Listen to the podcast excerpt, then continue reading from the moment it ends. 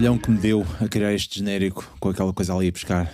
ainda me lembro no outro dia. Ah, bem, olá, viva, bem-vindos ao Prima Qualquer Tecla, um programa onde semanalmente o Armando Alves, o Pedro Aniceto, o Paulo Irã e eu, Vitor Domingos, nos juntamos para falar de tecnologia e o impacto que ela tem na sociedade, em linguagem própria para consumo por seres humanos e não só.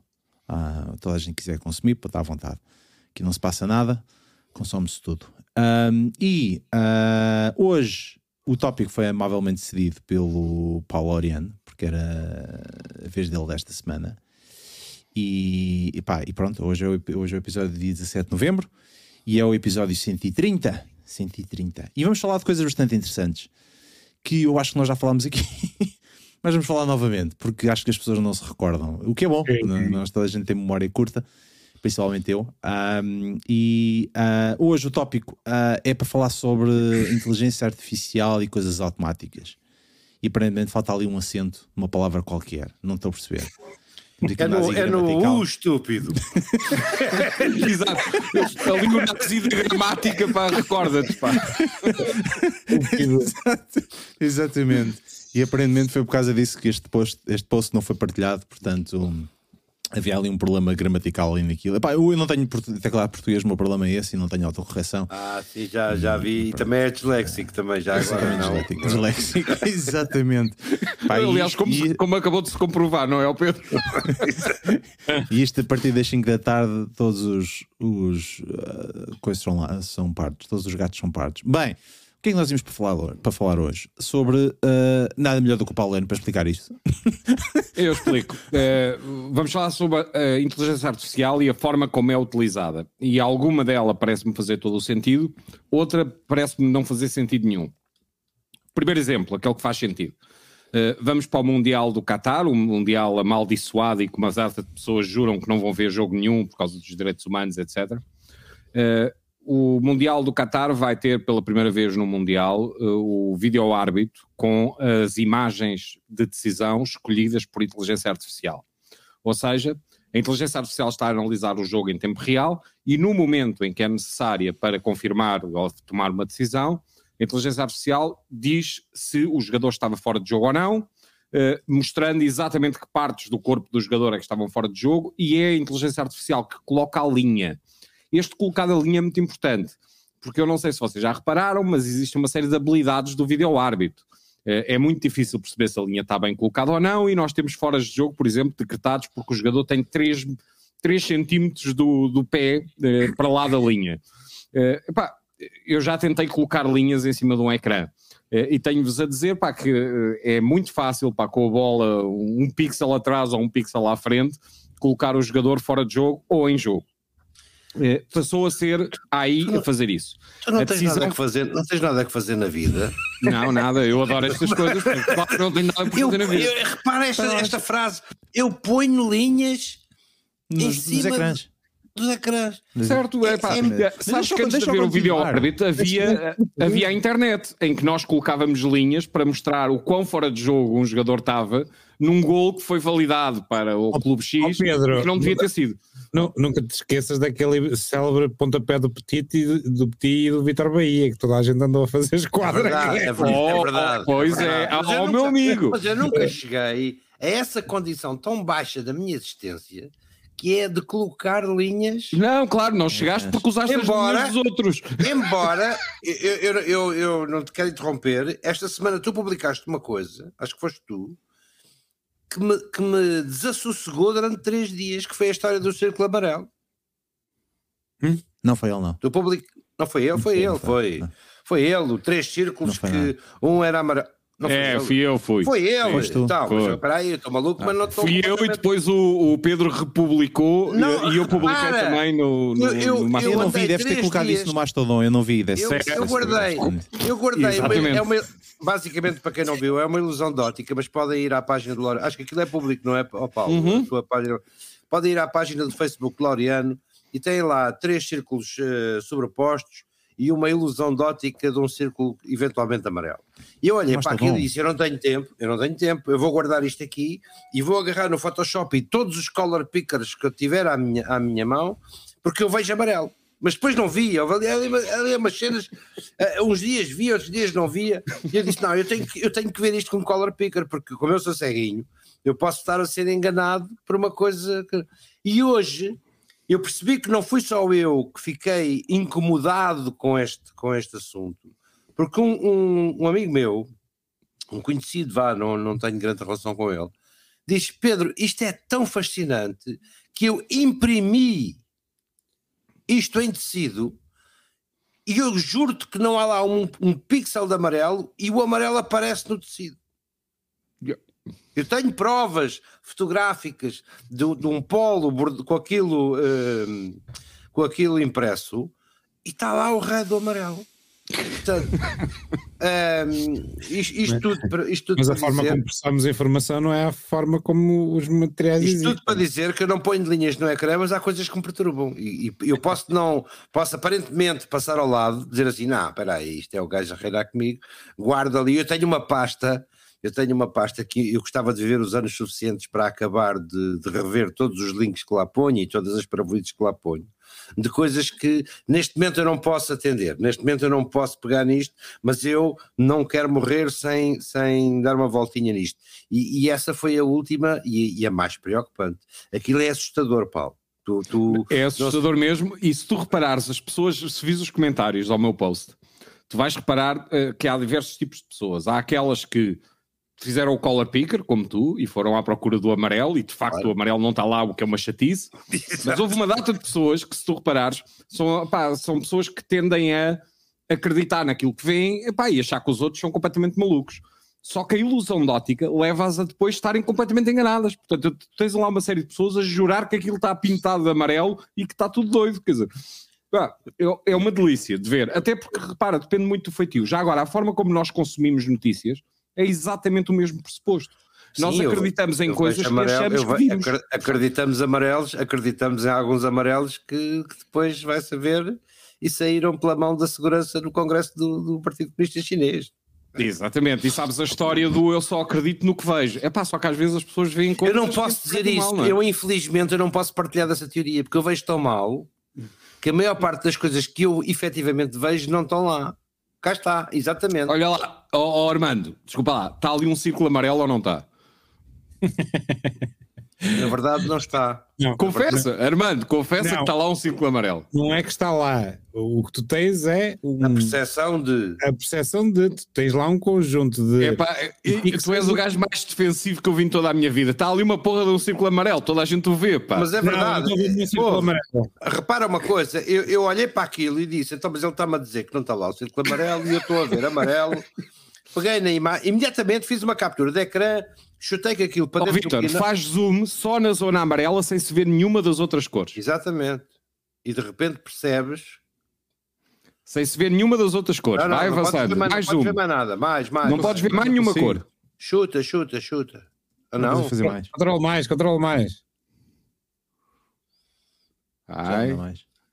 não dá mais do que isso? Não. Pronto. Infelizmente assim eu ainda consigo ver algum amarelo. Já vejo menos mas ainda conseguia ver algum.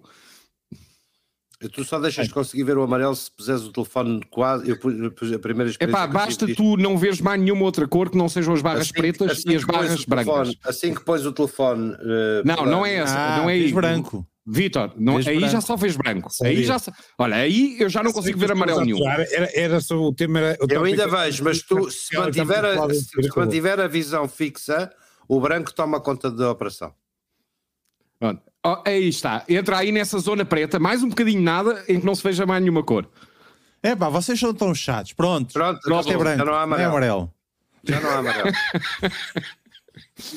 Pronto, Epá, eh, para quem tem dúvidas, pode retirar aquele bocadinho só o preto e as Pronto. barras pretas e quiserem, brancas e fazer zoom à vontade. Pá. Se quiserem ainda ficar mais preocupados com a vossa sanidade mental, vejo nenhum amarelo aí. Vão à minha página de Facebook. Tu não vês nenhum amarelo? Não. Desculpa, tu és é daltónico, pá, não de, só deves ver cinzentos, pá. Se tu não, é, tu nesta imagem não vês amarelo? Não. Epá, desculpa lá, este gajo é maluco. Eh, epá.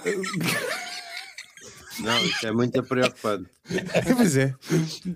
Se vocês, forem, se vocês forem ao posto a seguir a este que eu fiz, que foi outra coisa que mandaram que, que diz é, esta, esta imagem tem todas as linhas retas, tem todas, todas as linhas desta Sim. imagem são retas e depois uh, percebem que os vossos olhos estão constantemente a ver linhas curvas, que é uma coisa, pá, com um gajo diz, eu não posso, eu não, eu não Lá, eu, eu fiquei estrábica a olhar para a tua imagem, pá, literalmente ah, não, olhos é, a fugir, pá. É um horror, aquilo é um horror, e o mais grave é que depois eu não, consigo, eu não tenho um botão de switch, eu não tenho um kill switch para, para ir para a cama e deixar de pensar Voltamos à mesma história do, do, do vestido azul vestido e amarelo. É mais, amarelo, ou menos, é mais ou menos, mas aqui não, há, aqui não há grande discussão, aqui não há dissensão, aqui é o amarelo está lá nos teus olhos, mas depois não está lá no color pick. Pronto, é. Tá Bom, Pronto. vamos voltar ao tema, pá. Deixa-me lá voltar ao tema. Bom, o que eu estava a dizer, vamos ter pela primeira vez aí a colocar a linha automaticamente em tempo real e a dizer aos árbitros todas as partes do corpo do jogador que esteja eventualmente fora do jogo a serem devidamente assinaladas. E a FIFA tem a coragem, e eu digo muito mal da FIFA o tempo todo, porque a FIFA e a UEFA são das organizações mais corruptas pá, e mais anti-verdade desportiva que eu conheci em toda a minha vida. Uh, isto já para eu falar na, na, na não defesa de, de, uma série de direitos quando fizeram aquele Mundial no Qatar e foram cúmplices com tudo aquilo que estava a acontecer. Podiam ter mundial, mudado a qualquer momento um Mundial de sítio, mas não, deixaram acontecer. Uh, eu que embirro com a FIFA todos os dias, a FIFA só teve duas coisas boas até agora na história deste Mundial. Um, este sistema, que vai ser pela primeira vez mostrado em tempo real nos ecrãs gigantes do estádio. Portanto, fé, no momento em que houver um, fé, um... A tua fé comove-me. Ainda bem, mas deixa-me dizer, uh, no momento em que houver um, um, lance de dúvida de fora de jogo, nós temos nos ecrãs do estádio a imagem virtual feita pela AI a mostrar exatamente quem é que está fora de jogo, aonde e porquê. Júlio Cid, aconteça o que acontecer, não jogues à bola. Mas deixa-me só dizer mais. A, a, segunda coisa boa é que vai haver três mulheres árbitro que vão estar no Qatar é com uma é autoridade é máxima em campo a arbitrar jogos de calçõezinhos, uh, t-shirt e cabelo, cabeça destapada. É e eu é acho que, independentemente de todas as mensagens erradas que a FIFA tem deixado passar, eu tenho-te a dizer que eu acho que isto é importante e vai ser marcante. Uh, e às vezes, pelo poder do exemplo, faz mais do que pelo, Ai, pelo claro exemplo vai, do poder. Eles pedem, pedem asilo político a um país qualquer decente e, e pronto, está resolvido. Pronto, uh, portanto, ponto 1, um, uma boa utilização da AI uh, que não tem nenhuma consequência nefasta se houver um erro, se houver um problema. Uh, e há milhares de coisas neste sentido. Umas que são usadas em que os problemas são geríveis, por exemplo, há aí que determina numa empresa de retalho que produtos é que devem ir para que sítio, ou que determina numa empresa de retalho qual é o preço ideal para cada produto, ou qual é o tipo de stock que se deve fazer de cada produto. Hum. Todos estes sistemas de inteligência artificial podem ser validados por humanos, podem aprender uh, e podem ser tremendamente úteis. E não vai hum. certamente haver uh, dano por aí além que o ser humano que está a gerir aquele produto não possa corrigir. Portanto, uh, são excelentes utilizações da AI, uh, daquelas que eu tenho visto no, no, nos dias que correm. Pá, e depois temos o completo disparate, e é sobre estas, estes dois lados da mesma moeda que eu quero falar convosco. E o completo disparate é aquela, aquele filme que a gente vê do Tesla na China, que a mim me parece completamente falso. Pá. Uh, e eu explico porque é que me parece completamente Primeiro, falso. Primeiro, já alguém certificou aquele vídeo? Não? não sei, mas eu vi-os vi nos telejornais e vi a Tesla a discutir. Ah, se... pá, desculpa, isso é, isso, é, isso é sinónimo. Isso parece de, os mísseis na Polónia. Meu caro, espera, deixa-me lá acabar de falar. Eu vi-o nos telejornais. Eh, vi-os nos telejornais, portanto, houve uma série de jornalistas que acharam que o vídeo tinha as características necessárias para ser mostrado com alguma credibilidade, e havia, vi acima de tudo a Tesla a discutir que aquilo não podia acontecer daquela forma, eh, porque a qualquer momento o condutor do carro podia ter carregado no travão e as luzes acendiam. E a Tesla viu toda a sequência e nunca viu as luzes de travão serem acesas. Portanto, mesmo que o travão não funcionasse, a tentativa de travar que te, faria parar o piloto automático, aparentemente não aconteceu. E, portanto, se a Tesla vê aquela sequência e não põe em causa se o vídeo é real ou não, põe em causa que o condutor não tentou parar o carro e a inteligência artificial, eu assumo que a Tesla, como interessado na, na, na naquela matéria, eh, chamasse a atenção para a probabilidade do vídeo ser falso, por exemplo. Quer dizer, e não foi isso que fez. O que, o que a Tesla disse nos seus comunicados foi durante todo, toda aquela sequência não se vê uma única tentativa do condutor de inibir o sistema de inteligência artificial de guiar aquele carro. Hum. Claro que não disse, pá. aquilo depois já deve, devem ser 500 advogados a ver o vídeo primeiro antes de. Oh, antes oh, de Pedro, Pedro, eh, nós temos que eh, falar e comentar aquilo que vimos, certo? E já percebemos que aquilo que vimos ah, pode enganar, mas claro, em termos práticos, passou pelo crivo de uma série de jornalistas que mostram aquilo como sendo verdadeiro. Até agora não vi um polígrafo a dizer que o meu é inner me, o meu inner me não acredita que aquilo seja verdade. Eu também não acredito, pessoalmente. Função, com uma base tecnológica. Pronto, e tenho-te a dizer que um amigo meu, jornalista, uh, pá, que vocês conhecem, mas está nos comentários do meu Facebook, quando eu mostro aquele vídeo, Uh, um amigo meu, jornalista, também diz que aquilo parece fake por todo lado. Pá, no entanto, os telejornais das várias televisões passaram aquele vídeo. Isso uh, não certifica nada, Paulo. Isso, isso não, não certifica nada. Oh, por amor de Deus. Está bem, eu não estou a dizer que aquilo certifica vai que é verdadeiro. Eu não te estou a dizer que aquilo certifica os que é verdadeiro. Os meus estão submetidos ao polígrafo. Não significa que aquilo seja verdadeiro, mas significa que uma série de pessoas acha que é verdadeiro. Incluindo, aparentemente, a Tesla. Até agora, também está convencido que aquele vídeo é real. Não, mas Bom. Mas desculpa lá, peraí, peraí, peraí, peraí. Eu, eu não quero discutir se o vídeo é verdadeiro ou não. O que eu quero discutir é: nós temos sistemas neste momento de condução automática de carros, coisas que matam pessoas, mais do que qualquer outra coisa na sociedade, uh, e nós temos um free pass para qualquer empresa automatizar processos de condução de um carro. No entanto, qualquer pessoa para guiar um carro precisa de uma carta de condução, mas não há nenhum tipo de certificação para que um sistema automático passe, por exemplo, um determinado teste. Há certificações, há certificações opcionais que as empresas podem uh, validar e depois ter o autocolante para colar no, no carrinho. Mas pequeno pormenor, se não, se não se candidatarem a nenhuma daquelas certificações, podem continuar aparentemente a ativar sistemas dentro dos seus carros que vendem podem ao público. desenhar sistemas. Para desenhar e tê-los ativos em carros Sim. guiados por pessoas normais que compraram o carro. A minha pergunta para vocês é: eu acho que isto é um uso da inteligência artificial absolutamente indevido.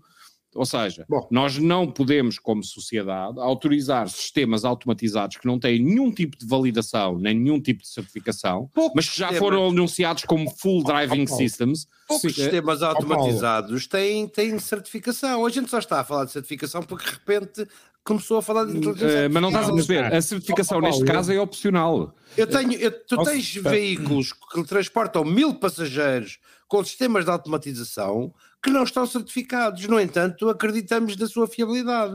mais ou menos. Mais no entanto, eu acho muito mal. No entanto, é muito mal. Empresas, pá, empresas, no entanto, há uma coisa chamada travão do homem morto, por exemplo, em locomotivas, que não impede que um gajo qualquer que se passe dos carretos e que em Espanha estoure uma, uma composição inteira com 2 mil pessoas a bordo numa curva de 60 km hora a 120. O teu argumento é que se der para o torto, tanto dá por ser uma, uma inteligência artificial como Exatamente, um... está lá um é, homem em cima.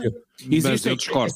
O mesmo homem que não terá carregado no travão para desligar o sistema é o mesmo maquinista que acelera a 120, convencido que está numa zona clear e que e tem uma curva que não pode, não pode ser mais de 60. Esse, a, a, minha crítica ao Paulo é noutro sentido, que há os sistemas, aquele sistema específico pode não estar certificado, mas em, as empresas que desenham um conjunto de sistemas, que não aquele, aquele apenas, tentam entrar em certificações, em ISOs, em colaborar em, consórcios internacionais para chegar a, a, a, não digo a sistemas, mas a, algum tipo de autorregulação ou de protocolos conjuntos que, porque percebem que isso beneficia a indústria como um todo. Não, claro ninguém sim.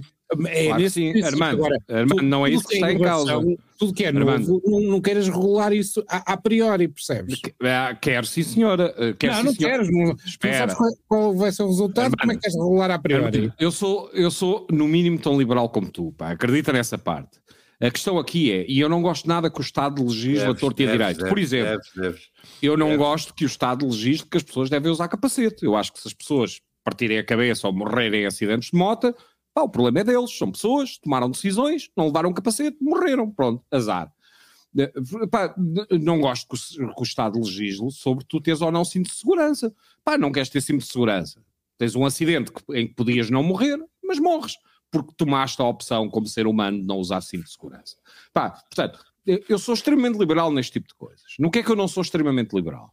Não sou extremamente liberal em empresas venderem literalmente a clientes sistemas que não só não estão testados de todo, na maior parte dos casos claramente falham, muitas vezes, uh, e pior do que isso, a certificação é algo opcional, que serve como argumento de marketing. Ele passou o teste X ou conseguiu passar o teste Y e, portanto, foi certificado como tendo essas características.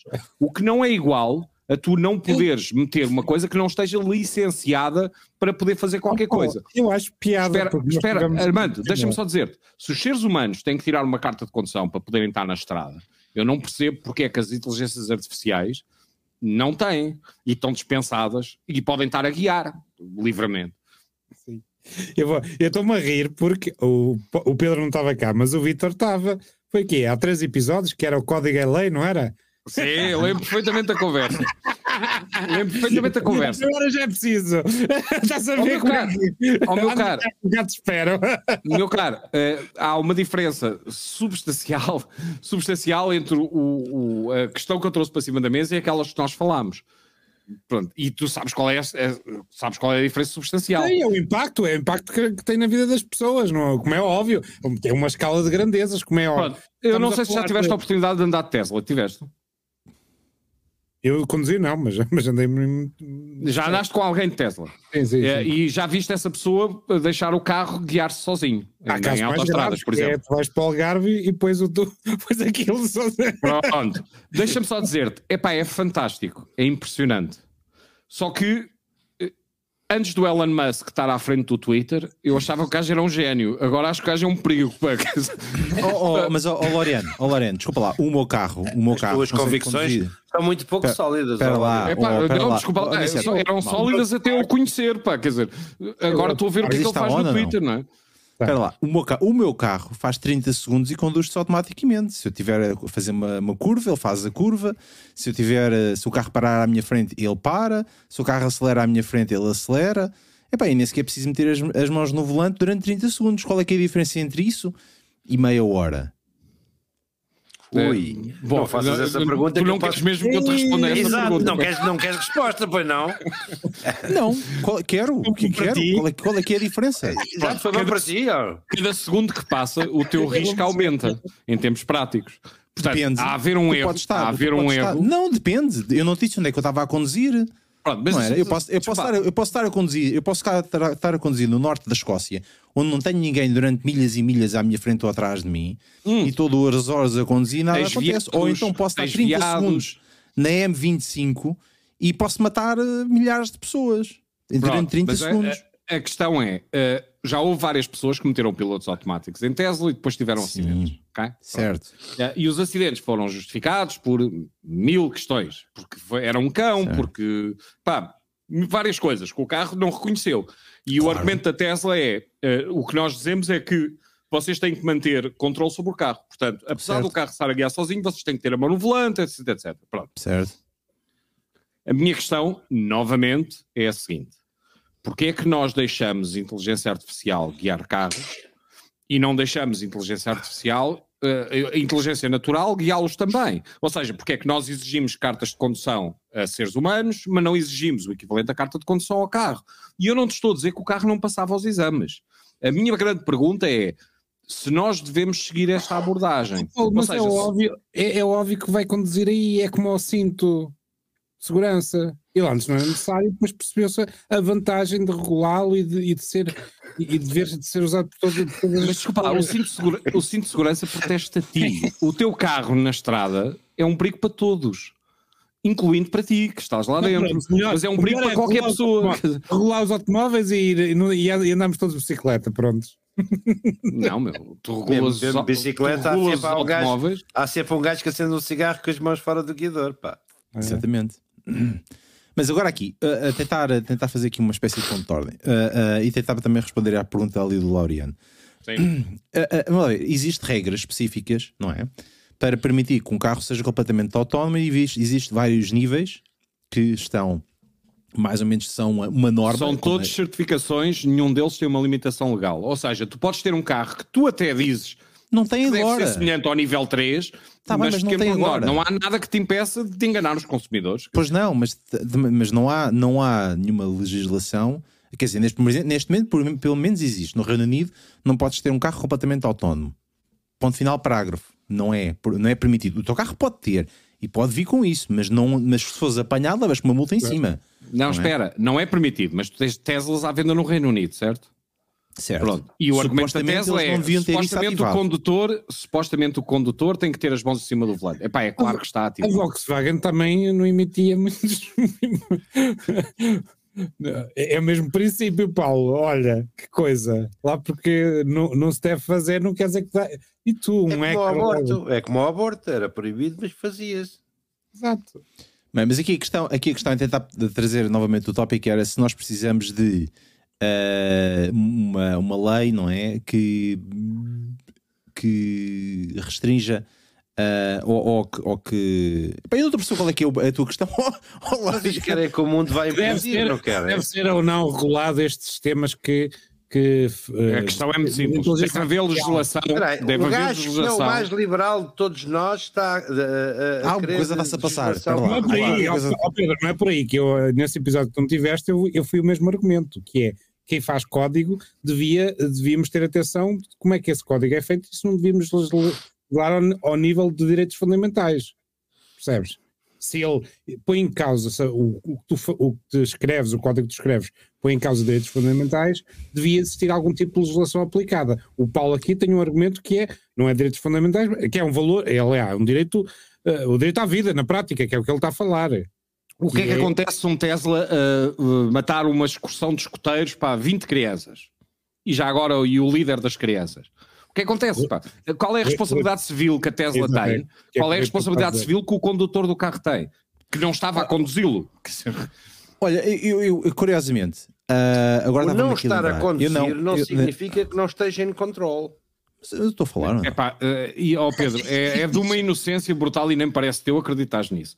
Se tu vires alguém num Tesla a falar, a olhar para o lado, pá, com alguém que vai dentro do carro, enquanto o carro alegremente faz a autoestrada toda, epá, tu percebes que ele não está minimamente em controle. É, é ele o responsável? Talvez seja. Agora, não, que não está no controle, não, não, não está. Não, quer dizer... não, não, espera um bocadinho. Não estar em controle ativamente não significa que não tem que estar em controle. Repara, se, se o construtor te diz você tem que ter as mãos no volante e tem que estar de olho no comportamento do carro, tu estás em controle. Tu tens o poder de carregar num travão para desligar todo o sistema. Há casos conhecidos Isso é estar em pessoas controle. que adormeceram ao volante. Eu, eu Há casos conhecidos pessoas que adormeceram no Tesla ao Já volante. deixas de estar em controle? Não é? Epá, Isso pois, acontece é, no meu. Mas é? o motivo é que tu não podes passar as duas mensagens ao mesmo tempo. Tu não podes dizer ao consumidor que o carro faz isto. Podes, podes, é, podes. É, pá, eu posso desculpa. vender uma espingarda e dizer: olha, esta, esta espingarda é porreira, mas não carregue no gatilho e quanto aponta isto para si, com uma bala na câmara. Pois, nada impede de fazer. Ou, ou, ou, ou, vem, ou vem uma arma e diz assim: esta arma não é, não é para matar coelhos. E tu tentas matar um coelho pá, e, e, tenta, e tentas matar, não é? Um, Deixa-me deixa deixa trazer-te a, a, a, a, coisa para, nós, nós, nós não estamos sempre a falar da, da Tesla e dos carros. Eu tive esta, esta conversa no início desta semana, numa apresentação que fui fazer. Não foi, mais, não, não, não foi neste sentido, mas foi numa, numa empresa de wealth management. É para uns senhores que gerem as fortunas de outros senhores, assim é que é. Epá, e o serviço deles é ter um conjunto de uh, marmelos, estás a perceber? Olhar para gráficos e olhar para futuros e não sei o que mais e, e, decidir onde é, que, onde é que vão investir o dinheiro das pessoas. E tiram daí uma, uma percentagem e as pessoas ficam um bocadinho mais ricas ou mais pobres, consoante aquilo que aquelas pessoas vão investir ou vão-te recomendar. E uma das coisas que estava a ser discutido na altura era a forma como machine learning e inteligência artificial vai mudar o negócio deles porque muitas dessas decisões de investimento vão ser feitas através de, desses automatismos, dessa vão inteligência ser feitas, artificial. Já estão a ser feitas. Tá, nestes senhores eles são mais tradicionais, portanto ainda estavam a pensar no assunto. Supostamente uh, já são feitas, mas com controle humano, ou seja, a máquina Pronto. sugere ao ser humano, o ser humano aprova certo. ou não aprova. Mas Uh, e, a minha, e a minha, o meu ponto foi: se neste momento tu vais comprar um serviço, um, crédito bancário, wealth management, uma coisa qualquer, tu tens uma página e livros inteiros de terms and conditions. A mim dá-me ideia que a partir do momento que tens um sistema que faz uma gestão automática ou tem uma inteligência artificial, tu precisas ter um terms and conditions não é? Dessa inteligência artificial. Da mesma forma como tu tens um carro da Tesla e dizes este carro é, é automático, quais é são os termos e as condições desse automatismo que tu vais ter? E a Tesla tem de saber te explicar, porque o serviço tem de ser enquadrado numa legislação ou numa, numa, naquilo que tu vais aceitar, não é? Tu tens de saber o que, quando ativas um automatismo de alguma coisa, o que é que isso significa para ti. E acho que neste momento a Tesla só vende Tesla e os outros fabricantes, e não sei o que mais, só estão a fazer isto por fazer, não é? Sei, Obviamente tem algumas já condições. Documentação, eu, eu, concordo, eu já viram a documentação legal do, da compra de um Tesla? Tem alguma, tem alguma aceitação de, de TNCs? Ah, Epá, tem que ter seguramente. Tem, como todo o software tem que ter. A, a questão é, primeiro se alguém a lê, dois, porque é, que a, porque é que a Tesla pode fazer esse acordo, ou porque é que uma empresa pode fazer esse acordo com o consumidor. Uh, por exemplo, a Microsoft não pode. Para missões críticas, o, o disclaimer do Windows, do Windows diz claramente que não pode ser usado em missões críticas. Epá, o que me parece porreiro, porque se tu entrasses num avião e dissesse Powered by Windows 95, tu provavelmente recusavas-te a entrar. Lembras-te dessa época, o Windows crashava à torta e direito, se algum avião tivesse Powered by Windows 95, ou fizesse uma central nuclear Powered by Windows 95... Os termos e condições do, do iTunes ainda hoje dizem que não podes construir uma arma nuclear com aquele software. Por exemplo, mas a questão aqui é, qual é o ponto em que não é um acordo só entre duas partes, a empresa e o consumidor? E eu acho que nos casos em que a vida das pessoas está em risco, não pode ser. Ou seja, acho que é um passinho longe demais. Até a tua integridade física e a tua vida estar em risco, eu acho que tu podes acordar o que quiseres com quem, com quem quiseres. A partir do momento em que empresas matam pessoas, e, já aconteceu objetivamente, os carros matam que se fartam mesmo sem AI, uh, a partir do momento em que as empresas matam pessoas, eu acho que os Estados devem intervir e devem legislar. Porque tem que haver responsabilização clara é daquela é empresa relativamente Eu acho que é abusivo tu dizeres empresas matam pessoas. É pá, mas. Eu, eu quero equiparar, espera lá. Equiparar ao ponto tira, espera, Armando, deixa-me só dizer uma coisa ao Pedro. Tira, tira a questão da inteligência artificial da equação. O que é que acontece se tu venderes um carro, um BMW, com pneus que explodem? Eu digo-te o que é que acontece. Vai um recall para toda a gente a empresa arca com todos os custos, substitui aquilo e mais, diz às pessoas que não devem usar aquele produto, não devem usar aquele produto, sem ser nestas condições até trocarem aquela, aquela O mesmo carro com pneus que não explodem uh, na mão de um condutor mata um, um peão ou mata outra pessoa envolvida Por, porque, o condutor, porque o condutor... o fabricante não tem nada a ver com isso. Espera, se for um erro mecânico do veículo, hoje tem responsabilidade civil, a empresa. Okay? Se os travões falharem e se falharem dentro das garantias, com as inspeções feitas, etc, etc, existe responsabilidade da empresa que produziu aquele carro defeituoso. Okay? Pronto.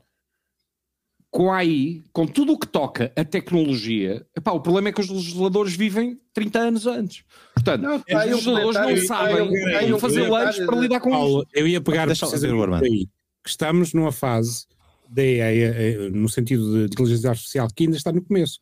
Inteligência artificial ainda é uma criança, ainda é muito numa loja quase de input-output. É natural que, esse, que essa é uma. Eu diria que estamos a olhar para a AI numa fase de evolução de criança para adolescente Peter Parker. Pronto, concordo com o teu argumento, tens toda a razão, Armando. Deixa-me perguntar uma coisa. Tu deves deixar o adolescente ou a criança brincar com, brincar com Kalashnikovs ou não? Não, as duas coisas distintas. Quando é uma criança, ainda, ela ainda não tem essa consciência. Numa fase que estamos, para a qual estamos a caminhar, que é a versão Peter Parker de grande poder, grande responsabilidade, começa a existir a necessidade de olhar com outros olhos, com transparência, com ética, este tipo de dimensões e também uma dimensão legal, como é óbvio, termos e condições. Mas é essa capacidade de quem desenha sistemas, e mudando do assunto da Tesla, por exemplo, pode ser usado para forças policiais, para identificar criminosos. Como é que tu usas inteligência artificial e de repente diz, olha lá um tipo parecido com o Paulo Laureano e portanto que o AI identificou e agora tu vais preso.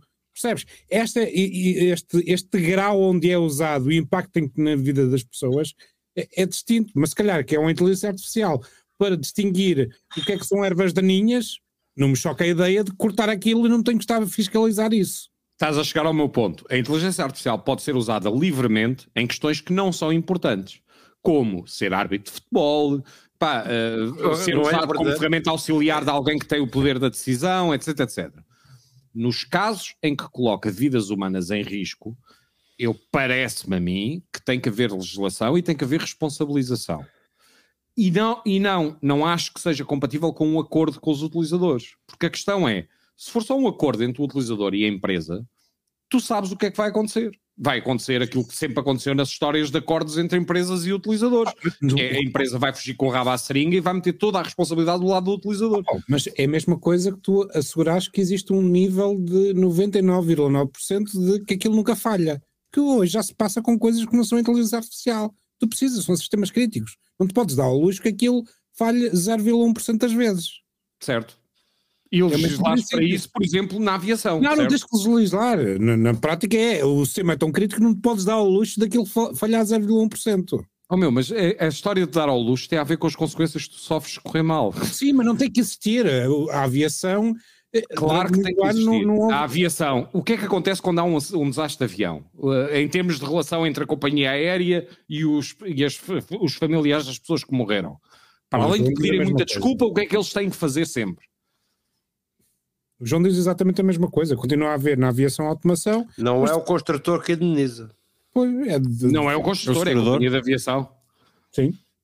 Porque o teu acordo não é feito com o construtor nenhum. O teu acordo é feito com a companhia de aviação. Mas existe responsabilidade civil da companhia, certo? Sim, porque é segura... Ou Sim, seja, se a Boeing vende um avião que tem um nome Max uh, e que se manda para o chão de vez em quando, quando ele se manda para o chão, as empresas de aviação que têm aquele avião têm que pagar aos seus clientes. Mas não é, mas não é Olha, deixa-me dizer, oh, oh, Lorena, estavas a dizer que precisavas de legislação. No Reino Unido, um, o ADAS, tanto Automated Driving Aid Assistant, qualquer coisa da Tesla, um, uh, ah, está aprovado pelo Reino Unido, uh, pelo, pelo legislador, aprovou, e diz que qualquer falha nesse sistema, a responsabilidade é do uh, manufacturer, é da, é da Tesla. Portanto, as tá pessoas certo. podem utilizar o ADAS uh, e se acontecer alguma coisa com. Usem a confiança, ADAS, se morrerem, a Tesla paga às vossas famílias. É isso? A, te, a Tesla é responsável uh, civil e criminalmente se alguma coisa acontecer com o ADAS. Acho que é exatamente esse tipo de legislação que deve ser feito.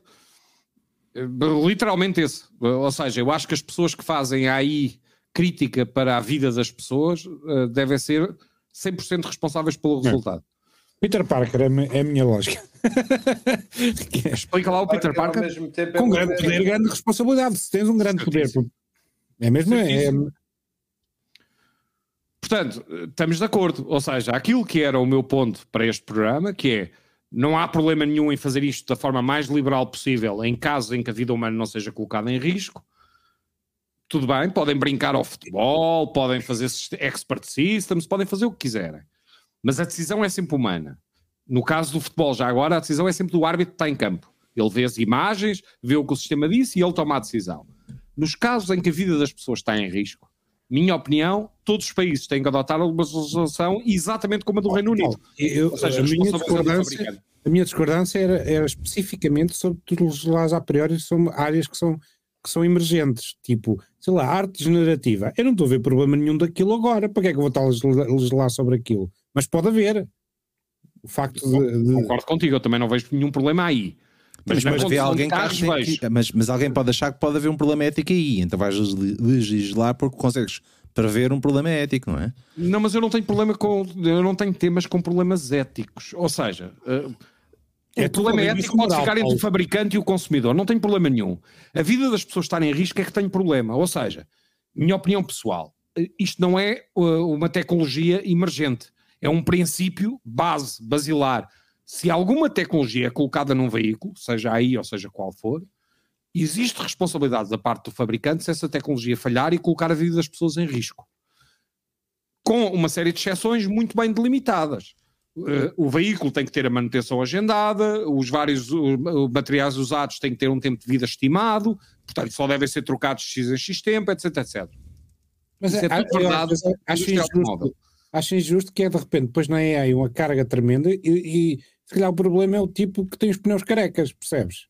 Não, novamente, a AI é ilibada. Ou seja, se o condutor falhar as condições mínimas de manutenção daquele veículo, não trocar as pastilhas dos travões, não trocar os pneus nos momentos que estão certos, não fizer a revisão de X em X tempo ou de X em X quilómetros, perdeu toda, toda, toda a responsabilidade passa a ser dessa pessoa.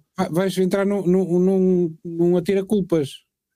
Não, não vou. Eu vou estabelecer quais são as regras de jogo que neste momento como não existem. Como é que sabes? Tens um acidente, como é que consegues determinar?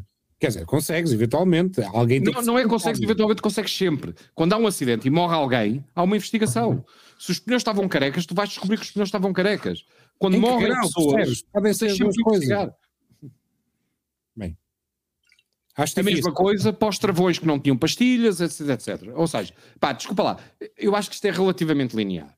Uh, se a vida humana está em risco, tem que haver responsabilização dos fabricantes e tem que estar muito bem definido quais são os termos e condições para aquele fabricante ter aquela responsabilidade, tal e qual como nos carros, tal e qual como nos aviões. Portanto, eu acho que o ponto é simples. Nós, como sociedade, não devemos ignorar uma coisa emergente chamada AI, que vai definir se as pessoas vivem ou morrem. Vou-te colocar um, um outro ponto de vista. Sistemas de manutenção de vida. Uma AI no Exatamente hospital. a mesma coisa. Exatamente a mesma coisa. Repara, imagina que a AI livremente toma a decisão de que aquela pessoa vai morrer. Não, não, ela não toma decisão. Tipo, ela decide se põe mais oxigênio, eu não ponho o quê? Claro, mas desculpa lá, se existe uma AI que determina o nível de oxigênio, todas as falhas dessa AI que põe a vida da pessoa em risco devem ser responsabilidade do fabricante. Pá, não tenho dúvida nenhuma. Pronto, Mas, não, para, queria eu acho que isto é tão simples e tão universal que pá, é, imagina que tu tens um robô da AI que faz operações cirúrgicas. É uma maravilha, salva milhares de vidas, pá, uma coisa ótima, fantástica. Tem um glitch e está mal programado deixa, e mata deixa, uma pessoa. Não deixa de ser irónico que ontem à noite alguém me uh, um amigo uh, que tinha um familiar em condição terminal me tenha dito uh, o colégio médico que analisa as, as hipóteses, não é? Que as, as, probabilidades de sobrevivência desta pessoa determinaram que foi atingido o nível máximo de absorção de oxigênio que, que aquele corpo está a conseguir metabolizar e a partir daqui é sempre a descer e foram oito ou nove horas hoje de manhã veio a notícia. Uh, não há um AI, há ali um. Há ali uma não há um AI, há um médico, há uma inteligência há uma, natural e não uma há ali uma administração Há ali uma administração mecânica que é determinada por alguém, não é? Que diz quanto é que, quanto é que tu tens que receber para conseguir não entrar em damage. Uh, Pedro, nós estamos a falar de inteligência. Sim, claro. Mas seja natural ou artificial. A inteligência responsável por determinado processo, nos processos mecânicos, é literalmente uma pessoa. Pronto. Como nós temos uma coisa chamada inteligência artificial emergente na nossa sociedade, que está a ocupar espaços em todas as áreas, eu acho que é importantíssimo os países fazerem oh, o que fez o Reino mas... Unido, no caso dos carros, mas fazer para rigorosamente tudo, que é qualquer fabricante de AI que tenha responsabilidade na morte, na vida de alguém, uh, tem que ser responsabilizado por aquilo e tem que ter extremo cuidado na definição dos termos e condições é, de utilização é, é, da tecnologia. É o base do, do do no harm, é o juramento de Hipócrates da, da inteligência artificial, é isto que estás a querer. É, é isso. Não vamos, magoar os, não vamos magoar os meninos. Não vamos magoar os meninos. É, repara, é isso com o acréscimo do eu pago as contas e, e tenho a responsabilidade civil Pronto, correr mal. Aqui a, a diferença é que um médico diz que não quer fazer mal, mas toma uma decisão, a pessoa morre, excepto em casos claros de dolo, tu a priori não vais processar a pessoa, porque ele teve que. Não, tu a priori, em casos claros de, dor, de dolo, claro que vais processar a pessoa, quer civil, quer criminalmente. Ah, mas, mas, quando tu, ele teve que tomar uma decisão e tu não te. Tens, há um, oh, meu caro, um ele é responsável pelas decisões que tomar. Se tu descobres que o médico agiu com dolo, tu vais processá-lo criminalmente. E se tu agires que ele agiu de forma incompetente, mas sem dolo, vais processá-lo civilmente. Pá, e é assim que funciona a sociedade. A inteligência artificial não pode estar imune a isto. Uh, repara, uh, qual é o meu receio? O meu receio é, eu assisti, uh, como vocês assistiram, à emergência da tecnologia, os computadores pessoais entrarem na vida das pessoas, aparecerem em tudo quanto é sistema, etc, etc o meu ponto é, eu vi isto como um filme de índios e cowboys em que basicamente os fabricantes de tecnologia fazem um license agreement a dizer nós não nos responsabilizamos por nada. Você usa o produto e nós não assumimos rigorosamente nada, nem que funciona, nem que, pá, não assumimos nada. Isto é o disclaimer normal de qualquer fabricante de software. nos casos da AI, nós estamos num patamar diferente de uh, risco para a sociedade. Portanto, eu acho que devemos agir de forma diferente, que é, se os fabricantes têm confiança na sua tecnologia, podem colocá-la no mercado e assumem toda a responsabilidade e riscos. Têm que ser muito cuidadosos a explicar quais são as exceções. Perfeito, na minha opinião. O que nós não devemos fazer como sociedade é ignorar isso. Porque eu vou-te explicar. Hoje foram os carros, pá, amanhã vão ser uma série de outros acessórios. E os glitches da AI, por exemplo, em medicina, etc, etc, se não tiverem responsabilidade, a culpa vai morrer solteira. O que é que acontece a um médico que usou um sistema que fez mil operações ao coração com 100% de sucesso, mas de repente mata um paciente? O médico vai dizer que a culpa há de ser do sistema, minha não é. Eu carreguei no botão como sempre fiz. Tenho mil casos que resultou, desta vez funcionou mal, teve um glitch. Vivo, vivo, muito bem com isso. Eles começam a, a, a, pagar dinheiro a seguradoras porque há o dinheiro que. Meu caro, novamente, isso é só passares a responsabilidade social da empresa fabricante para uma seguradora. Não tem é? problema nenhum com isso. As empresas fabricantes podem fazer seguros. Não tem problema nenhum. O que tem problema é com a culpa morrer solteira. E garanto-te que a culpa vai morrer solteira, como morreu solteira com a maior parte de, de, das mortes em acidentes com automatismos em carros, a culpa vai morrer solteira se tu não tiveres muito claro na legislação que a venda deste tipo de tecnologias implica responsabilização.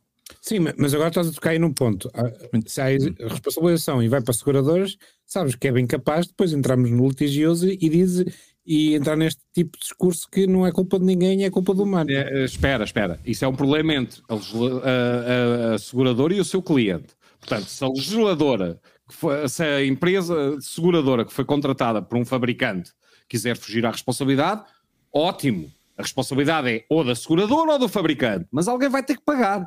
E alguém vai ter responsabilidade não, civil ou criminal. Pagar necessariamente, vai para, vai, vai para a justiça e depois decide se realmente há, há, há culpa ou não. Ó oh, meu caro, culpa claramente há. Ou seja, não, aquela máquina não, matou não, alguém porque tomou uma decisão errada. Pronto. Não, mas a, a questão aqui é, vais é que paga.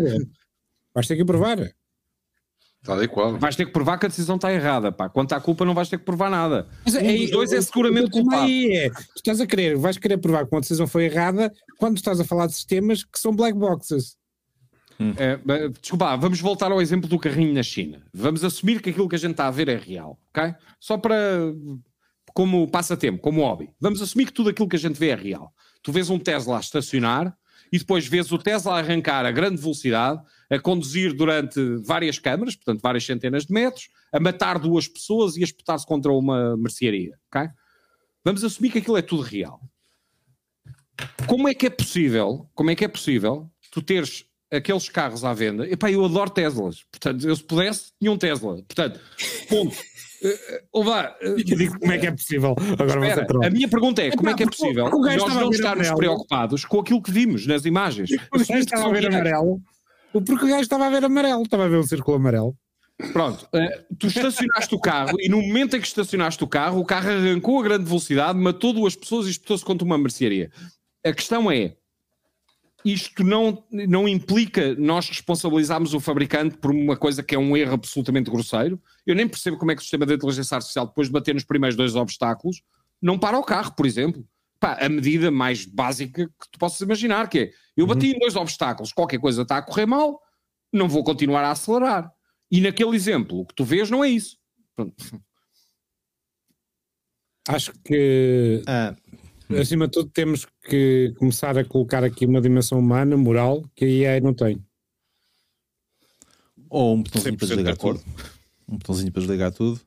Uh, a mim dá-me a ideia que ele tinha a hipótese, a partir do momento, repara uma coisa, a partir do momento que estás a conduzir um carro, o carro arranca a alta velocidade, tu tens o. Tens, uh, eu, eu, pelo menos teria isso, uh, não, não fazer mal ao resto das outras pessoas e escangalhar logo ali o carro quando ele tivesse pouca velocidade, não é? Se bem que o Tesla certo. Eu, eu naquele cenário eu preferia que o carro explodisse, pá, quer dizer, ao menos não matava inocentes que estavam na estrada, quer dizer. Não, quer dizer, mal, mal, mal não consegues controlar o carro, espetas o carro contra qualquer, qualquer coisa certo. para parar, não é? E a ideia que, a ideia que eu tenho é que não, nada foi feito. Mas isso fica para outra história. Uh, e para outros dias. Uh, nós hoje, neste episódio, onde, onde entediámos ali o Pedro Aniceto até à morte, no meio disto tudo. De uma maneira, de uma maneira bastante eficaz. Exatamente. Entediámos até, à, até à morte. Uh, ficámos com, com os problemas de inteligência artificial ou não no nosso futuro e a forma como temos, se calhar, de ah, legislar as coisas. Ou não.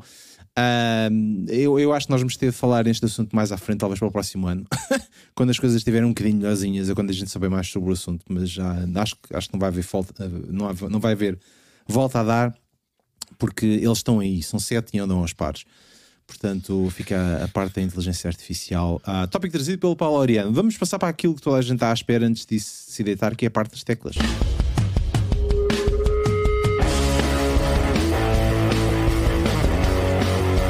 Primeira tecla da noite é sempre do uh, Armando Alves. Ele quer nos trazer algo completamente novo e inovador, uh, que é a tecla T de Trump. Pronto, está. Vamos ter mais, mais espetáculo para dois anos, na prática. Uh, o tipo de cabelo com laranja lá anunciou a sua candidatura. Epá, meter os papéis não quer dizer que meter os papéis não quer dizer que concretize, não é? Não, não, pá, eu, e, desculpa eu, lá, o tipo de cabelo cor de laranja, o tipo que é cor de laranja todo, pá, quer dizer, não é só o cabelo. Pedro, correção, eu disse que é, vai ser candidato. Para quem não vê amarelo. Sim, mas, mas eu tenho fé que, que arranjem um idiota melhor. Que... Fala-se do DeSantis e pode Exato. haver. Pode o gajo da Flórida. Que é de é? facto outro idiota. Para...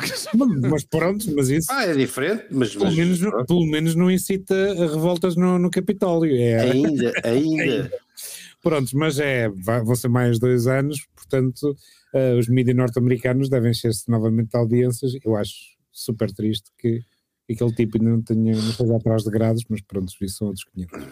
Vamos, infelizmente, vamos assistir mais, pelo menos mais um ano e pico. Uh, espero que, que os republicanos ganhem, ganhem um pouquinho de vergonha na cara e que, se, e que aprendam o que, o que aconteceu nas, nas eleições intercalares que a maior parte dos candidatos dele não, tiver, não tiveram assim tanto sucesso. Portanto, que venha um pouquinho de bom senso de, por parte dos, dos republicanos nos Estados Unidos. Pronto, mas deixa-me só dizer-te que eu acho que o Trump se candidatou à presidência dos Estados Unidos, não porque ele tenha grande vontade de ser presidente, mas porque foi a única coisa que encontrou que pode ajudar a parar a quantidade absurda de processos que ele tem neste momento em cima. Uh, e, e pá, e quando tu encurralas um tigre, uh, ele torna-se extremamente perigoso. Portanto, tu encostaste o gajo à parede e a única coisa que ele vê como hipótese é, sendo candidato à presidência dos Estados Unidos, usar o argumento político que estão a persegui-lo. Uh, epá, porque a vida dele neste momento não é agradável, não é? Quer dizer, e as contas que ele tem que pagar legais não são agradáveis. Hum. Ah, pronto. O que é que a gente tem mais para dizer sobre o assunto? Nada. Ah, daqui a dois anos a gente vai ver quem é que vai ganhar. Uh, ficamos com a tecla T, Trump do, do Armando Alves. A segunda tecla da noite é do, do Pedro Aniceto. Aniceto. Uh, Aniceto. Pedro Aniceto. Um, e ele quer-nos trazer o R de Rob O'Neill. Quem é que é o Rob O'Neill? Rob O'Neill é aparentemente o homem que matou Bin Laden. Um, um ex-SEAL Team Six que durante alguns tempos não anunciou a sua identidade. Um, se, talvez se recordem de já ter aqui falado de um livro chamado No Easy Day, o, talvez uh, o melhor relato que há dessa, dessa operação de inserção no Paquistão, chamada Neptune Spear, uma referência ao tridente dos, dos SEALs, em que uh, a operação era descrita e embora não fosse dada identidade à, à pessoa que efetivamente uh, quem calhou matar Bin Laden.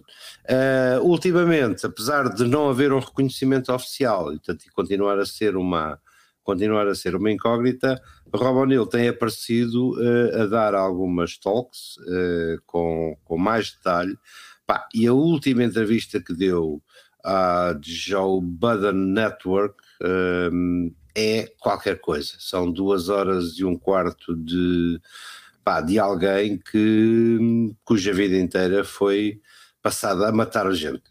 Uh, é ao mesmo tempo que é, que é uma entrevista muito difícil de, de vamos digerir, é também um, um ato de redenção, porque aparentemente ele faz uma catarse bastante interessante e bastante acompanhada clinicamente do seu, do seu passado militar e, de, de, e das operações, das operações que, que, em que participou e, sobretudo, em operações de salvamento de, de, de, outros, de outros camaradas de armas que foram, que foram emboscados e que eu recomendo vivamente. Um, Joe, um Google por Joe Budden, ou, ou, se forem ao meu Facebook também, também tem lá o link para também tem lá o link para essa entrevista, pá, que, que, recomendo mesmo que vejam, porque é muito, é muito se eu já, se, pronto, se os experts já apontavam que, que este Rob O'Neill era mesmo o homem que apesar de não ser team leader, era mesmo o homem que, que a quem calhou matar o, o outro senhor, uh, isto é muito mais do que essa operação. É, é uma espécie de viagem pessoal ao íntimo de um tipo cuja profissão era uh, pronto, fazer cessar a existência de pessoas nesta, nesta terra. E isso, de alguma maneira, é, é interessante e recomendável. Boa. Vai dar, vai dar série na Netflix? não sei, vocês devem ter visto o Zero Dark Thirty uh, e depois de verem esta entrevista percebem que o filme não é assim tão bom. Eu, o é. filme já não era grande coisa, confesso que eu, não. Okay. O No Easy Day, o livro, era muitíssimo melhor do que o, do que o filme. Um, ehm, e há momentos que são emotivos. Uh, ele, ele, ele conta a história daquela daquela investigadora que no Zero Dark Thirty eh, aparentemente foi a pessoa que dedicou anos e anos da, da sua vida ao tracking de, do, do Bin Laden e, pá, e ele faz-lhe justiça. Aliás, acho, acho alguma piada que ele diga, a ser verdade, que o chefe de equipa lhe disse: pá, tens que dar alguma coisa à senhora. Ela teve 30 anos, ela teve quase 30 anos a trabalhar neste neste, neste assunto. Um, e oh, ele, ele diz: Não sei o que é que lhe dê, e deu-lhe, tirou o magazine da, da arma e, e ofereceu-lhe. Portanto, uh, o filme romanceia com umas lágrimas, não é? Não, não sei se, se, se tem isso em mente, da cena final do body bag, com ela a chorar sobre o, so, sobre o saco. E ele diz: Nada disto, na vida real. Ela olhou para o cadáver e disse: Bom, agora deixei de ter emprego. e pronto, a próxima vez a gente diz no spoilers, não é? Ou spoilers até mesmo. Esta um, já podia, acontecia isto no final, por isso. Uh, pronto. O que é que eu tenho para dizer? Nada, não vi nada disso. Estou uh, a, a leste. É para esse assunto. Muito bem, ficamos não, nós hoje tecla... estamos bons a comentar teclas, é, Vitor? É? Isto aqui é para estar a ser rápido. Uh, Trigo limpo, farinha amparo. Bem, uh, fica o R de Robonil do, uh, do Pedro Anceto. Vamos passar para a terceira tecla da noite. E o uh, Laureano quer-nos trazer uma coisa semelhante àquilo que nós estávamos a falar no início, que quer-nos trazer a tecla A de árbitras. Senhoras árbitros. árbitras. Árbitras. Está bem. Uh, epá, eu já fiz a tecla durante a fase inicial. Eu já, eu já fiz isto durante a fase inicial. Pá, basicamente a FIFA vai ter três senhoras árbitros pá, de, de calções, t-shirts. Aí, aí, agora já vale repetir teclas no corpo. Vale, pelos ah, vistos. Ah, ah, não valia. Aqui há uns meses já vi umas bocas estar não, a, aprendam, aprendam, aprendam que eu não vivo para sempre. Pá. Uh, nós vamos ter três senhoras para arbitrar jogos de futebol em pleno Qatar, pá, sem cabelos tapados, de t-shirt e calções, pá, e a serem a autoridade em campo e eu acho isto absolutamente fantástico. Pá, não quero deixar de ressalvar. E para todas aquelas pessoas que dizem eu não vou ver o Mundial por Deixa-me adivinhar, vão apitar jogos tão emocionantes como o Equador, eh, Guayaquil eh, com o Qatar? Epá, não faço puto de ideia quais são os jogos. De qualquer forma, estou muito esperançado que todas ou algumas delas façam excelentes arbitragens e depois possam arbitrar jogos das, dos oitavos de final, dos quartos de final, das meias finais e a final. Uh, epá, uh, estou muito esperançado que isso aconteça. Uh, não conheço as senhoras, pá, não faço a mínima ideia se são mais ou menos competentes, mas se forem competentes, espero que isso aconteça. Acho que seria epá, uma tremenda, um tremendo exemplo para aqueles países verem isso acontecer. Uh, epá, e deposito muita fé naquelas senhoras, acho que elas têm uma responsabilidade enorme. Pá. Espero que os jogos lhes corram muitíssimo bem. Pá. Se não correrem, a culpa é da FIFA, é como aos carros. Não, tá bem, a culpa é da FIFA na cabeça dos tontos. Oh, Se não correrem, eu espero que não, por motivos artificiais, por cotas e coisas do género, eu espero que elas não sejam nomeadas para os jogos seguintes. Agora, se tiverem boas arbitragens, epá, ficaria extraordinariamente contente se a melhor árbitra do Mundial fosse uma senhora. Pá. Olha, eu, eu sei que no, no próximo episódio já vai ser com o Mundial a decorrer, uh, mas era a altura da gente puxar do polvo. polvo. A pergunta que eu faço é: passamos a fase de grupos ou não? Se, passamos, se Portugal passa a fase, de grupos, a fase de grupos, claro que passa, pá. Com distinção, pá. Pois fazer. Lá, não sei, que, não sei grupo é que a gente está. Oh, Paulo, só, só comentar às árbitras: isto vai ser o Mundial do Metaverso. É que aquilo é uma realidade completamente distinta do que tudo que se passa à volta no, no, no, no Qatar. Por isso mesmo é que é importante. Desculpa, há um motivo porque isto é não, muitíssimo não, não. relevante. Mas vai viver, é... aquilo vai ser outra coisa qualquer, é, vai ser uma realidade que eles vivem na televisão. É pá, mas vão vê-la. É, e desculpa lá. Vão ver. Eu acho que é... se fosse no Brasil, olha a conversa. Uh, não, vai ser diferente. Pá, eu acredito que as populações árabes e o universo. Eu acredito que os países árabes, na generalidade, vão ver aquele Mundial como uma coisa ótima pá, que aconteceu naqueles países. Uh, e, e, acredito que vão dar atenção. Epá, e eu acho que o poder do exemplo é muito mais importante que os exemplos de poder. Parece conversa depois oh. da, da morte do Bin Laden. Também há esse oh. diferente. Oh, oh Lorena, a Cidade de Deus também foi, um, foi uma coisa muito gira e não é por causa disso que a coisa deixou de existir, não é? Portanto, no Brasil. Uh... Estás a falar do filme? Sim. Sim. Mas desculpa, em, porque é que tu achavas que o filme A Cidade de Deus ia mudar alguma coisa nas favelas brasileiras? Por causa da percepção que as pessoas tinham relativamente Exatamente, à coisa. Também deu a conhecer a realidade. Eu acho que as pessoas conheciam aquela realidade. Eu acho que aquele filme é, é, é interessante porque retrata uma realidade que a maior parte das pessoas fora do Brasil não pôr, conheciam. Estás a pôr muita fé no futebol. A educação é que muda esses países, não é o futebol. Olha, basta só ver aquilo no Irão, não é? Uh, o que é que deixa-me deixa ter a inocência, deixa-me ter a inocência de acreditar que é relevante para as pessoas que gostam de futebol naqueles países é. pá, verificarem que faz pouco sentido ter as mulheres eh, inibidas de fazer aquilo. Da mesma forma que faz pouco sentido as mulheres não poderem fazer missas na igreja, pá, etc, etc. Eh, todas essas discriminações que existem nos vários universos combatem-se com as exceções, com aquelas mulheres pioneiras que tiveram a coragem de se enfiar naquele mundo e de darem bons exemplos. E depois o resto, a sociedade faz o resto. Agora, a questão é, eu acho isto infinitamente mais relevante do que os movimentos de protesto a dizer eu não vou ver jogo nenhum porque não concordo. Uh, epá, acho isto infinitamente mais relevante. E, portanto, é dos poucos méritos que eu dou à FIFA, deixa-me dar algum. Eu, entretanto, estava aqui, estava aqui a tentar perceber por cara e tu estás bastante otimista. E depois lembrei-me, ah, porra, ele é do Sporting. Pois é. Um, eu, eu dizer é que eu sou um eterno otimista, é isso? Exatamente. Eu confesso, eu confesso que sobre isto tenho uma, tenho uma teoria que não me traz muitos amigos, que é pá, desde 78 com o Videla uh, até, à, até à, à, aos, ao, ao, Mundial na Rússia, pá, que eu não via um movimento de indignação popular que folgo que aconteça, mas pergunto onde é que estava o resto do mundo quando, quando o Mundial foi na Rússia. É. Ou na Coreia, pá, enfim. Uh... Bem, pronto. Pois, eu percebo. Há, critérios que são questionáveis. Há. Eu percebo. Epá, a ah. FIFA é uma organização ultra corrupta. O motivo porque o Mundial está ali é porque eles receberam imenso dinheiro. Ah, ponto. Sério? Até o Sepp Blatter já admitiu aquilo, quanto mais. Está tá bem, esse é só o corrupto que está neste momento com uma ingestão. Vocês ainda não, viram, ainda não viram os documentários que andam aí, o Avalanche?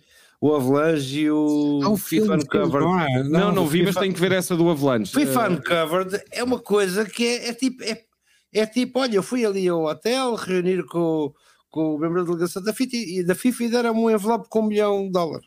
Certo. Mas ouve lá, mas a FIFA, a FIFA e a UEFA, na minha cabeça, e eu posso estar absolutamente enganado, mas a probabilidade de estar é reduzida, são organizações para mafiosas, pá, literalmente, pá, que movimentam milhões e movimentam milhões em corrupção.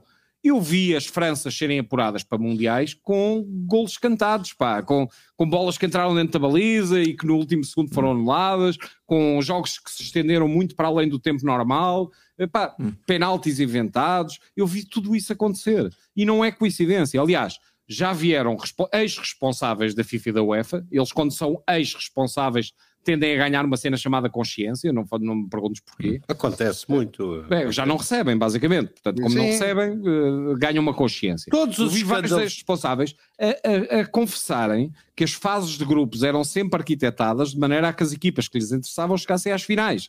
Pá, e eu acho isto absolutamente deplorável. Pá. Eh, é a antítese de tudo o que o desporto é suposto ser. Imagino, é... imagino o gajo que, que, que envelopou dinheiro para o, para o Europeu de 2016 deve ter sofrido.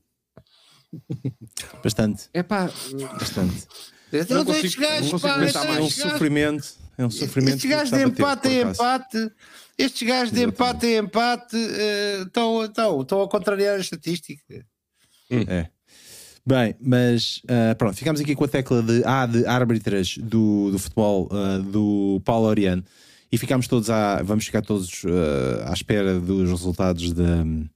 da quando é que são os jogos? Nós, não há jogos quando a gente está a fazer o episódio, não? 24, não sei ah, é. Há jogos quando nós estamos a fazer o episódio. ou seja, ao mesmo tempo que o episódio, não me recordo. Pá. Primeiro é 24. Okay.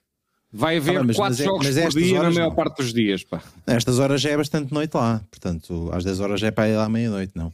Estão para aí 2 horas ou 3 horas à frente. Bem, uh, ficamos com a tecla A de árbitras do Paulo Oriano e ficamos aqui todos, uh, vamos ficar todos atentos agora com a parte do Mundial, porque somos todos fanáticos da bola, uh, como o Laureano, e vai tudo correr bem. Sim, é que vai ser. vamos Não, passar os jogos que começam mais tarde começam às 7 da noite em Portugal. Ah, Portanto, okay. acabam às 9. Ainda vamos a tempo. Ainda vamos a tempo. Pá, não vá que, que eles apanham lá um Caldas e aquilo vai durar até à meia-noite, mas pronto, mas isto poderá ser de, de outras alturas. Bem, uh, vamos passar para a última tecla da noite e eu quero dizer também uma tecla semelhante à do, à do Lorient, começa com A, mas de uh, Artemis ou Artemis, ou como vocês quiserem. É o que? Uh, é, o, é o remake uh, daquele clássico de 1950. É que foi em 50, quando é que aquela porcaria foi? Quando é que a gente foi à Lua? Agora não, agora não, já não me lembro. Uh, eu não fui lá. Uh, alguém? Quando é que isso foi? Foi há 50 anos atrás. Já não me lembro. Quando é que foi o foi, ano? 60 foi mesmo 50? Então não foi, não foi em 50, não é? Uh, 69. Quanto? 69. 69. Alguns Pronto, de nós já eram nascidos. Alguns de nós já eram nascidos. Exatamente. Foi, quando, quando, quando a, a, a, os seres humanos foram à Lua Uh, e isto é o remake desse filme uh, que foi feito na altura pelo Que foi em Monsanto, sabes disso, não sabes? Foi em Monsanto, exatamente. É o, remake, é o remake que foi feito em Monsanto, mas agora, mas agora, com agora temos mais, melhor tecnologia, não é? E na altura nós somos, nós somos, na altura nós gravamos o filme da Lua com uh, tecnologia inferior àquela que hoje, hoje em dia a gente é nos telemóveis, portanto agora o filme vai ser um bocadinho melhor. mas, mas o que é que nós decidimos? Uh, decidimos lançar um foguetão para ir dar um passeiozinho à Lua um, e como da última vez aquilo correu tão bem só com homens, nós agora decidimos que só vamos mandar mulheres. Uh, porque, porque sim, por 50 anos depois já está na altura da gente mandar uma, uma senhora lá varrer a superfície da Lua, não é? Depois do estrago que a gente fez há uns anos atrás. Bom, agora não, não, vais, não vais arranjar amigos, não vais. E, pá, não, temos de ir lá mudar a bandeira. A bandeira tem de ser limpa, aquilo deve estar tudo cheio de pó, aquela bandeira, pá.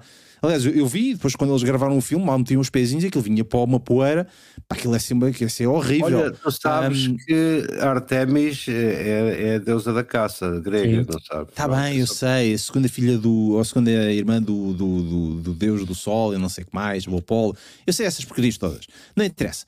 Aqui o que interessa é, vamos mandar um foguetão para dar um passeio à lua. Uh, queremos mandar a primeira a senhora uh, a ir à Lua, dar um passeiozinho também para ver as vistas, que faz sempre muito bem. Infelizmente é 50 anos depois, é pá, é assim, é a vida. Agora, o que acontece aqui é, é pá, da primeira vez nós mandamos uns macacos para ir, para ir lá dar uma voltinha, para tirar umas fotografias. E agora, com mais tecnologia que temos e com foguetões que, que aterram sozinhos e uma série de outras coisas, vamos mandar um crash test, test dummy. Portanto, vamos mandar um boneco cheio de sensores que vai dar uma voltinha à Lua, passar pela face negra da Lua, para depois a gente receber e perceber como é que podemos mandar uma senhora para lá, porque nós somos bastante, bastante cuidadosos. Os tipos da teoria e conspiração devem adorar isto, que é. que é, epá, é, há é anos não enviaram nada, foi tudo, era tudo mentira. O que é que este gajo bebeu ao jantar? Quem? Quem? Eu?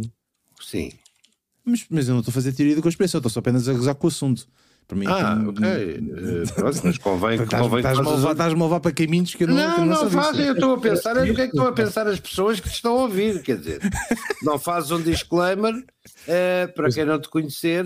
Pronto. Acho, ah, exatamente. Uh, não, eu estou apenas a brincar aqui com a, com a citação. Acho que é uma coisa bastante, bastante séria, mas tirando aqui a parte séria da coisa, acho que está tudo a correr bem, pelo menos.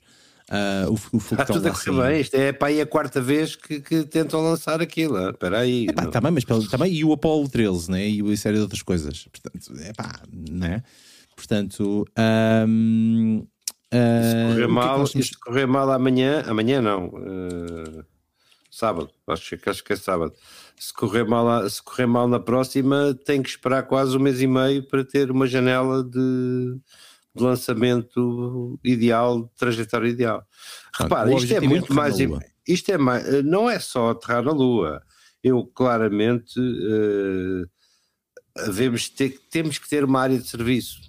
Uh, numa, eventual, numa eventualidade a Marte e mais tarde ou mais cedo tu vais ter uh, se calhar já não no meu tempo uh, tu és mais novo, és, és capaz de ainda ver uh, uma área de serviço para, pá, para, para mudar pneus, para começar para a trabalhar nisso. Filtros, exato, filtros de ar, pastilhas de travão, aquelas coisas. espero que não levem, espero que não levem um foguetão a Marte com a inteligência artificial. Mas atenção, mas quando tens a, a, a estação internacional, é, é, o que ela faz é uma primeira fase para isso.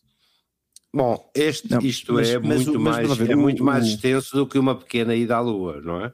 Não, é, é um, programa, é, um programa, é um programa lunar que pelo menos tem três fases. Né? A primeira fase é mandar o crash test dummy para ver o que é que a coisa funciona com uma série de sensores. O segundo é mandarmos uma mulher. E o terceiro, uh, o Artemis 3, vai ser para mandarmos o primeiro astronauta de, mi de minoria étnica. Portanto, uh, o quarto tem, tem de ser um LGBT uh, que plus minus one. Epá, vai, portanto, temos de bater a porta de todos, não é? Estamos na época da inclusão e temos de incluir toda a gente. Vamos ser cancelados, pá. Estão bem aí ou não? Deve estar naquela lista de GNR, este aqui, não, Pedro? É, o grupo de apoio do Chega. Ah, muito bem. Pode ser que o, que o, o foguetão te entre como supositório. que imagem bonita. O formato já tem. Nesse caso, torce para que não seja um dos grandes. Isso foi o que ela disse. Ah, muito bem, muito ah, bem. Uh, fica aqui a minha tecla de A de Artemis e, fica, e toda a gente que assistiu a este episódio ficou claramente bem mais esclarecido sobre o que é que é o programa. Uh, procurem na net Artemis e Rocket e coisas e vão ver o que é que é. Uh, não vão por mim, claramente, porque aquilo que eu disse não faz sentido, mas uh, no meio de, de, uma série de, de piadas há ali um bocadinho de verdade para aquelas pessoas que, que conseguem ler entre as linhas ou ver o amarelo entre as linhas pretas, assim é que é. Uh, ficamos com mais um episódio do Prima Qualquer Tecla, uh, desta quinta-feira, do dia 17 de novembro. Voltamos na próxima semana com o Armando, uh, com o Pedro. No dia 24. Com... Exatamente. No dia do Jogo Portugal. Mas é, é à meia da tarde do Jogo Portugal. Está bem, é mas, mas é no dia do Jogo de Portugal. Mas. É, está a arranjar tema, pronto, para Sim, não, o, pois, mas uh, uh, o que é que nós vamos fazer? Nós uh, vamos adotar, lançar a notícia em primeira mão, vamos adotar aqui um bocadinho uma estrutura diferente na próxima semana.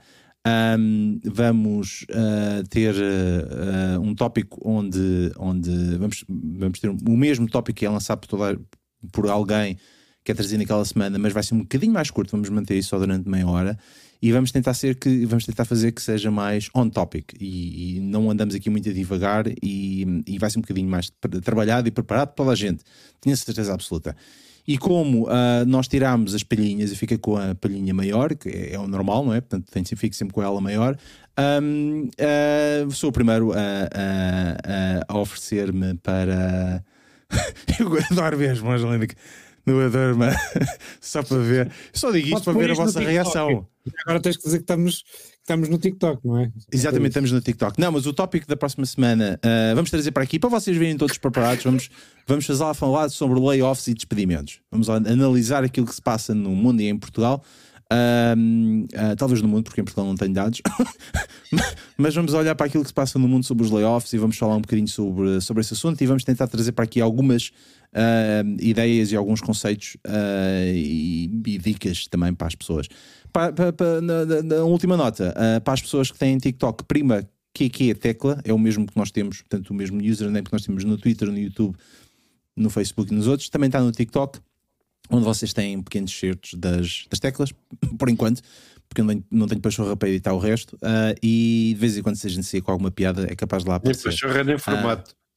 É uh, pá, pois não, exatamente nem uma coisa nem outra, portanto, é pá, é o, é o que aparecer é que deem-se deem por contentes porque nós temos lá e para vocês nos verem de vez em quando, uh, porque eu sei que vocês têm, têm, toda a gente nos vê, sente falta de nos ver nas, nas várias redes.